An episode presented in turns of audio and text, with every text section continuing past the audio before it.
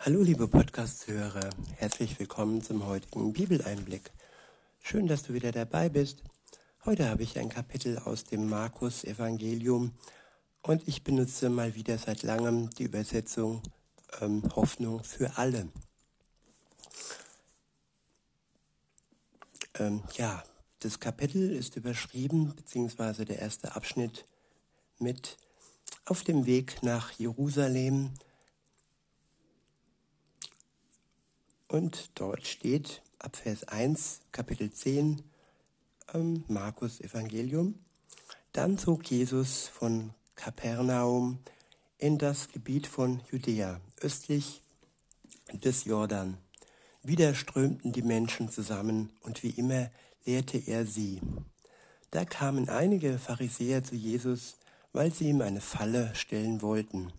Sie fragten ihn, darf ich einen Mann von seiner Frau? Darf sich ein Mann von seiner Frau scheiden lassen? Jesus fragte zurück, was hat Mose denn im Gesetz vorgeschrieben? Sie antworteten, Mose hat erlaubt, dass ein Mann seiner Frau eine Scheidungsurkunde schreibt, schreiben und sie dann wegschicken, wegschicken kann. Jesus entgegnete, das war nur ein Zugeständnis an, eure, an euer hartes Herz. Aber Gott hat die Menschen von Anfang an als Mann und Frau geschaffen. Darum verlässt, darum verlässt ein Mann seine Frau und verbindet sich so eng. Darum, sorry, darum verlässt ein Mann seine Eltern und verbindet sich so eng mit seiner Frau dass die beiden eins sind mit Leib und Seele. Sie, sie sind also eins und nicht länger zwei voneinander getrennte Menschen. Und was Gott zusammengefügt hat, das soll der Mensch nicht scheiden. Hier in diesen ersten Versen des Kapitels wird klar, wie, wie gnädig doch Gott mit uns Menschen ist. Er, er möchte uns nicht in Gefangenschaft halten. Und er lässt alles von unserem harten menschlichen Herz abhängen. Er hat die Ehe für, ja, für das ganze Leben geschaffen. Mann und Frau verlassen ihre Eltern und werden mit ihrer Partnerin, mit ihrem Partner eins. Es entsteht eine Verbindung, die Gott zusammenfügt wenn beide nach Gott fragen und wenn beide mit Gott in einer Beziehung stehen und seinen Segen von ihm erbeten, ja, dann besteht eine Verbindung, die Gott zusammenführt. Dann geht es da nicht um Spaß, dann geht es wirklich um eine lebenslange Partnerschaft. Und ja, aber Gott hat eine Ausnahme geschaffen, weil er uns einfach nicht in Gefangenschaft halten möchte. Wir sind frei und gerade dann, wenn, wenn ein Teil oder auch beide Teile in Gefahr stehen, aufgrund der harten Herzen des anderen, ähm, ja, so ist niemand der Sklave des anderen. Und ich denke gerade, wenn es um Gewalt geht, wenn ein Mann seine Frau schlägt oder die Frau ähm, dem Mann nicht gut tut und ja wirklich das Leben fast zerstört wird, es nur noch Streit gibt und die Liebe Gottes nicht mehr im Vordergrund steht, dann hat Gott durchaus vorgesehen, dass ähm, ja, man den Scheidebrief, die Scheidung einleiten kann. Das ist eine äußerste Ausnahme und jede Scheidung zerreißt beide Herzen die sich wirklich eigentlich für ein ganzes Leben gebunden haben. Und deshalb ist es wichtig zu sagen oder ja, zu leben, prüfet, wer sich bindet. Nicht vorschnell zu heiraten und nicht vorschnell eine eigentlich lebenslange Bindung einzugehen. Ich wiederhole nochmal und lese dann weiter. Und was Gott zusammengefügt hat, das soll der Mensch nicht scheiden. Als sie wieder im Haus waren, wollten seine Jünger noch mehr darüber hören. Jesus sagte ihnen, wer sich von seiner Frau trennt und eine andere heiratet, der begeht Ehebruch seiner ersten Frau gegenüber. Auch eine Frau bricht die Ehe, wenn sie sich von ihrem Mann trennt und einen anderen heiratet. Ja, man sollte wirklich auch sich im Klaren sein, wenn man sich trennt, dann bricht etwas zusammen, ja. Die Ehe bricht. Man bricht die Ehe durch die Trennung, zerstört die Ehe und man begeht dann auch Ehebruch gegenüber des anderen. Ganz pauschal denke ich, braucht man und soll man diesen, diese Verse nicht äh, so annehmen. Es geht immer um Seelsorge, es geht immer darum, wie sehr der andere gelitten hat unter dem anderen.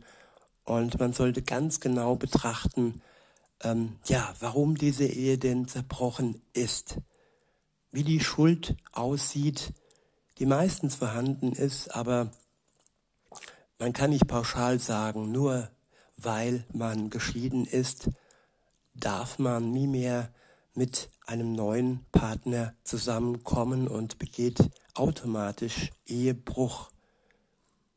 Es geht darum, wenn man jetzt diese ganzen Just for Fun und Spaß-Ehen sich ansieht, dass man einfach mal so schnell in, in Hollywood äh, heiratet, sag ich mal. Oder Las Vegas machen das hier einige im Urlaub. Und ja, die Ehe ist ein heiliger Bund und man sollte daraus keinen Spaß machen. Aber über allem, wie gesagt, steht die Liebe Gottes, die Gnade Gottes. Und er kennt unser Herz ganz genau und er kennt auch ganz genau die Gründe des Bruchs. Und insofern ist es wichtig, dass wir uns ganz eng an ihn schmiegen, uns heilen lassen, unsere Seele wieder heil werden lassen, bevor, wenn überhaupt, bevor wir dann erneut einen Bund der Ehe eingehen. Aber dann wirklich nur mit Seelsorge und ganz bedacht und ganz behutsam. Und ja, es gibt auch Menschen, die, für die ist es besser, die bleiben, sie bleiben alleine, weil, weil sie nicht wirklich in der Lage sind, Beziehungen einzugehen. Die Beziehungsfähigkeit besitzt nicht jeder Mensch. Und es ist auch eine Gabe, eben ähm, ehelos zu bleiben. Es ist kein Zwang, es ist eine Gabe. Wer diese Gabe an sich entdeckt, der sollte sie schon auch ernst nehmen. Ja, Jesus war auch nicht verheiratet. Jesus äh, hat seine Zeit ganz seinem Vater geschenkt. Und wer dies tut, der kann sich komplett auf das Evangelium, auf das Wort Gottes konzentrieren und vor allem darauf, dass es in die Welt getragen wird und dass alle Menschen ja es erfahren und die Welt so zum Ende und zum Ziel kommt. Weiter heißt es dann, beziehungsweise der nächste Abschnitt ist überschrieben mit Jesus und die Kinder. Ab Vers 13 steht, einige Eltern brachten ihre Kinder zu Jesus, damit er ihnen die Hände auflegte. Aber die Jünger fuhren sie an und wollten sie wegschicken. Als Jesus das merkte, war er empört. Lasst die Kinder zu mir kommen und haltet sie nicht zurück. Den Menschen wie ihnen gehört Gottes Reich. Ich wiederhole, lasst die Kinder zu mir kommen und haltet sie nicht zurück. Den Menschen wie ihnen gehört Gottes Reich. Jesus spricht die Kinder hier als Menschen an. Bei uns ist es oftmals so, dass Kinder noch keine vollwertigen Menschen darstellen. Aber für Jesus waren sie vollwertig. Für Jesus waren sie, sind sie sogar ein Beispiel. Ein Beispiel für die, welche Gottes Reich ähm, geschenkt bekommen. Weiter heißt es nämlich, ich versichere euch, wer sich Gottes Reich nicht wie ein Kind schenken lässt, der wird ganz sicher nicht hineinkommen. Ja, wir haben jetzt bald Weihnachten, wenn ihr sie, wenn ihr diesen Podcast zeitgleich hört.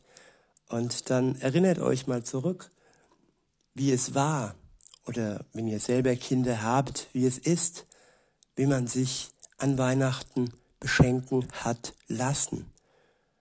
Welche wunderbare Gefühle man selbst, wir selbst hatten und welches Strahlen vielleicht deine Kinder haben, wenn sie an Weihnachten oder auch an Geburtstag etwas geschenkt bekommen. Und das meint hier Jesus. Ich wiederhole nochmal, wer sich Gottes Reich nicht wie ein Kind schenken lässt, der wird ganz sicher nicht hineinkommen. Ja, ein Kind lässt sich einfach beschenken. Ein Kind überlegt nicht, wie komme ich jetzt zu diesem Geschenk? Gut, viele Kinder, und das ist auch normal, dass man bittet und seine Wünsche äußert. Aber wenn es dann soweit ist, wenn die Geschenke dann unterm Weihnachtsbaum liegen und dann ähm, die Bescherung anbricht, dann sind da keine Gedanken in den Kindern, dann ist da einfach nur Freude, Glück. Und ja, sie strahlen einfach nur und sie haben keine Hintergedanken, was sie denn jetzt tun müssen, weil sie jetzt was geschenkt bekommen. Dieses Geschenk, ja, sie genießen es einfach, sie nehmen es an und freuen sich und jubeln und es gibt keine Hintergedanken. Ja, was muss ich denn jetzt tun? weil ich dieses Geschenk bekommen habe. Ja, sie leben im Jetzt, sie leben im Hier und sie haben keine Kopfschmerzen, sie freuen sich einfach. Und das ist der Zustand, den wir brauchen, wenn wir uns wirklich die Erlösung von Jesus schenken lassen, wenn er uns die Schuld nimmt, wenn er uns ein neues Leben schenkt, wenn er uns ewiges Leben schenkt, wenn er uns frei macht von unserer Schuld wenn er uns befreit, dann, dann dürfen wir das wie ein Kind genießen. Ganz ohne Hintergedanken. Was muss ich denn jetzt tun? Einfach freudig, freudig über die Erlösung, die Jesus dir schenkt. Wenn du im Vorfeld, ja, all das, was dich belastet, wahrnimmst und wenn es dich reut, wenn es dir leid tut, all die Schuld, die du mit dir trägst, und die dir Jesus abnehmen möchte und dich gerecht machen will, gerecht vor Gott, dem Vater, ohne Vorleistung. Und diese Geschenke an Weihnachten, ja, die kommen auch, auch einfach nur zu den Kindern ohne Vorleistung, weil, weil die Eltern sich so freuen, weil sie so dieses, ja, dieses wunderbare Geschenk ihres Kindes, ihre Kinder einfach nur genießen und äh, aufgrund dessen ihnen etwas schenken. Natürlich im Hintergrund ist natürlich auch zu bedenken, dass das der Geburtstag Jesu ist. Jesus ist auf die Welt gekommen an diesem Tag. Das ist die größte, der größte Grund zur Freude. Wir feiern den Geburtstag Jesu. Und das darf bei allem, bei aller Schenkesfreude sollte auch nicht zu kurz kommen. Man muss nicht immer Lieder singen, man kann es. Ich denke noch zurück, als ich eine, so, so, so ein elektronisches Klavier bekommen habe, ohne Noten, so mit Buchstaben und so, leicht zu lernen. Ja, und da habe ich auch das eine oder andere Stille Nacht, Heilige Nacht, O Tannenbaum gespielt und alle haben sich gefreut. Und die, ja, wir haben auch daran gedacht, dass Jesus ähm, in die Welt kam und uns Grund zur Freude gegeben hat. Weiter heißt es, oder ich wiederhole nochmal, wer sich Gottes Reich nicht wie ein Kind schenken lässt, der wird ganz sicher nicht hineinkommen. Dann nahm er die Kinder in seine Arme, legte ihnen die Hände auf und segnete sie. Ja, das sollten wir mit den Kindern machen. die Taufe ist nicht unbedingt biblisch. Also wenn man so vergleicht, die Kindstaufe, die, die Babytaufe, die Säuglingstaufe, das steht so nicht in der Bibel. In der Bibel und zur Zeit Jesu wurden Menschen, Erwachsene getauft. Gut, dazu gehören auch Kinder, wenn sie schon wirklich den Wunsch in sich tragen, sich taufen zu lassen. Es geht um den Wunsch, es geht um die Freude, es geht um das Bewusste, sich bewusst machen, dass Jesus für mich gestorben ist und dass er auferstanden ist. Das heißt, die Taufe, das Untertauchen ist das Sterben, in dem wir mit eingetaucht werden. Und das Auftauchen bedeutet die Auferstehung, die wir mit innehaben, wenn wir an Jesus Christus glauben. Und das kann man erst so richtig wahrnehmen, ja, wenn es uns bewusst wird. Und einem Säugling ist dies noch nicht bewusst. Weiter heißt es dann, beziehungsweise der nächste Abschnitt ist überschrieben mit die Reichen und das Reich Gottes. Ab Vers 17 steht, als Jesus weitergehen wollte, lief ein Mann auf ihn zu, warf sich vor ihm auf die Knie und fragte, Guter Lehrer, was muss ich tun, um das ewige Leben zu bekommen? Jesus entgegnete, Weshalb nennst du mich gut? Es gibt nur einen, der gut ist, und das ist Gott.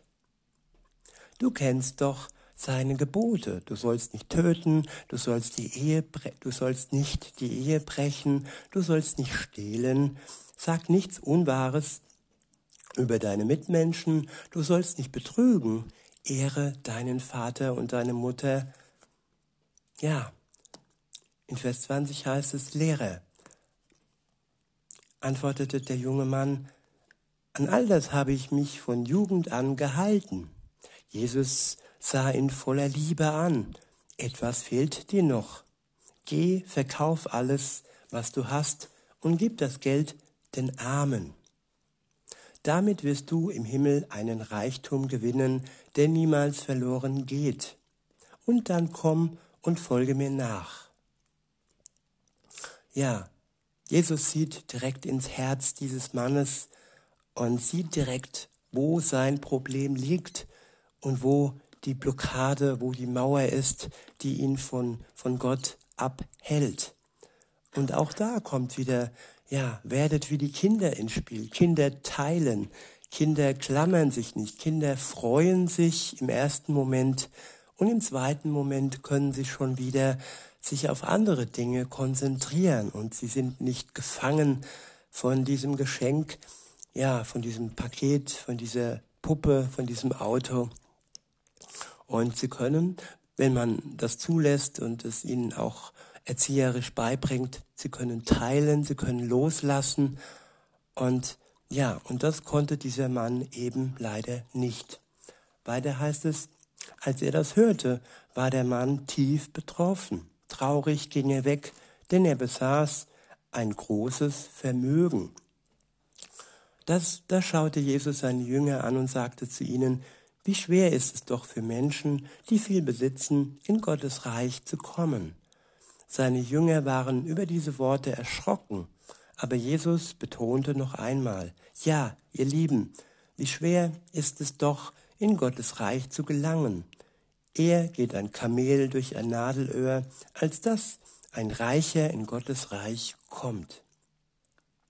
Geld, Besitz kann wirklich zum Götzen werden. Das ist der Mammon, das ist ja das, worauf sich viele, die meisten Reichen konzentrieren und die Konzentration auf Gott so entweder verlieren oder es ihnen nicht mehr möglich ist, sich auf Gott zu konzentrieren, weil ihr Geld und weil ihr Besitz sie so in Beschlag nimmt. Weiter heißt es, darüber waren die Jünger noch mehr entsetzt und sie fragten sich, wer kann, wer kann dann überhaupt gerettet werden? Jesus sah sie an und sagte, für Menschen ist es unmöglich, aber nicht für Gott. Für ihn ist alles möglich. Ja, sich selber zu retten. Oder dieser dumme Spruch, helf dir selbst, dann hilft dir Gott. Nein, wir können uns nicht selber retten. Für uns ist es nicht möglich, uns zu retten, aufgrund unserer Schuld, aufgrund der Sünde. Aber für Gott ist dies möglich. Er hat es durch Jesus Christus möglich gemacht, dass uns die Rettung ähm, ja, zuteil werden kann.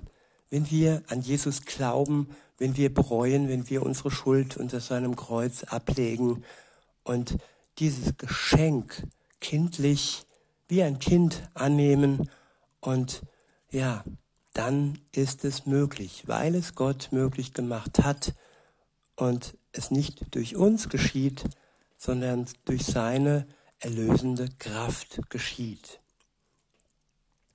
Weiter heißt es, jetzt fragte Petrus, aber wie ist es nun mit uns? Wir haben doch alles aufgegeben und sind mit dir gegangen. Jesus antwortete, ich versichere euch, jeder, der sein Haus, seine Geschwister, seine Eltern, seine Kinder oder seinen Besitz zurücklässt, um mir zu folgen und die rettende Botschaft von Gott weiterzusagen, der wird schon hier auf dieser Erde alles hundertfach zurückerhalten. Häuser, Geschwister, Mütter, Kinder und Besitz. All dies wird ihm, wenn auch mitten unter Verfolgungen gehören und außerdem in der zukünftigen Welt das ewige Leben. Wer loslässt, wer sein Besitz ja an die Armen lässt, wer teilt, der wird vieles ähm, ja, durch ein Vielfaches zurückbekommen. Nicht immer durch das Gleiche, vielleicht manchmal auch durch Freude, durch dadurch, dass wir sehen, dass andere wirklich im Glauben den Glauben an Jesus gewinnen und finden und so wir reich werden, weil unser Leben nicht umsonst war, weil es sinnvoll ist durch Jesus und durch den Dienst für ihn. Weiter heißt es, viele, die jetzt einen großen Namen haben, werden dann unbedeutend sein. Und andere, die heute die Letzten sind, werden dort zu den Ersten gehören. Der nächste Abschnitt ist überschrieben mit Jesus kündigt zum dritten Mal seinen Tod und seine Auferstehung an. Ab Vers 32 steht, auf dem Weg nach Jerusalem ging Jesus seinen Jüngern voran. Die Jünger waren beunruhigt und auch die anderen Menschen, die ihnen folgten, hatten Angst.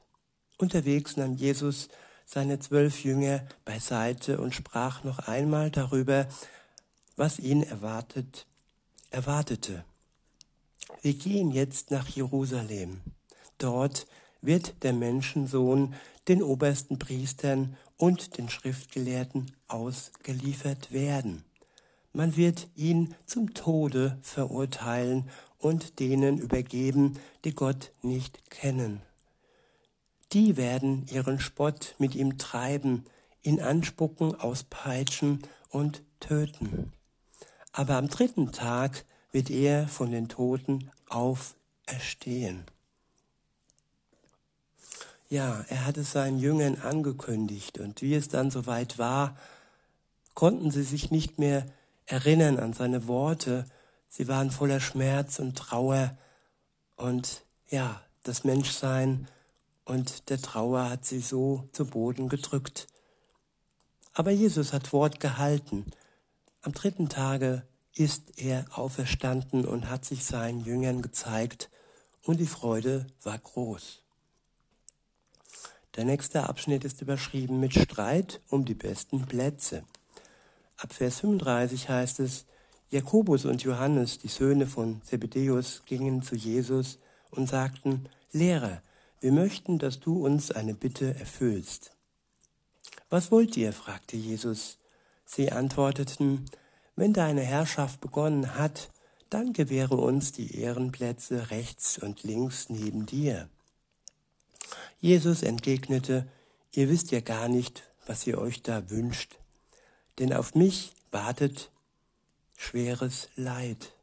Meint ihr, ihr könnt den bitteren Kelch trinken, so wie ich es tun muss?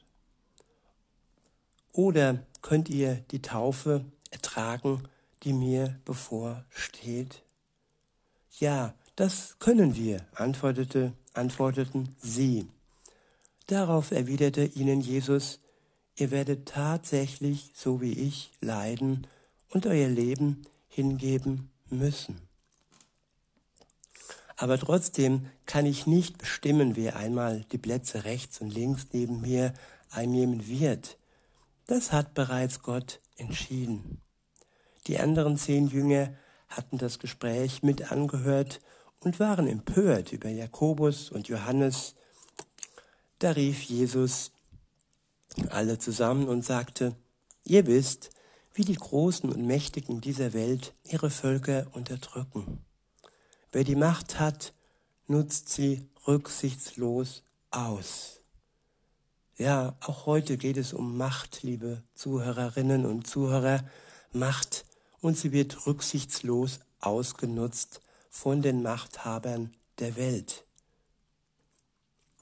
Weiter heißt es, aber so soll es bei euch nicht sein. Im Gegenteil, wer groß sein will, der soll den anderen dienen. Und wer der Erste sein will, der soll sich allen unterordnen.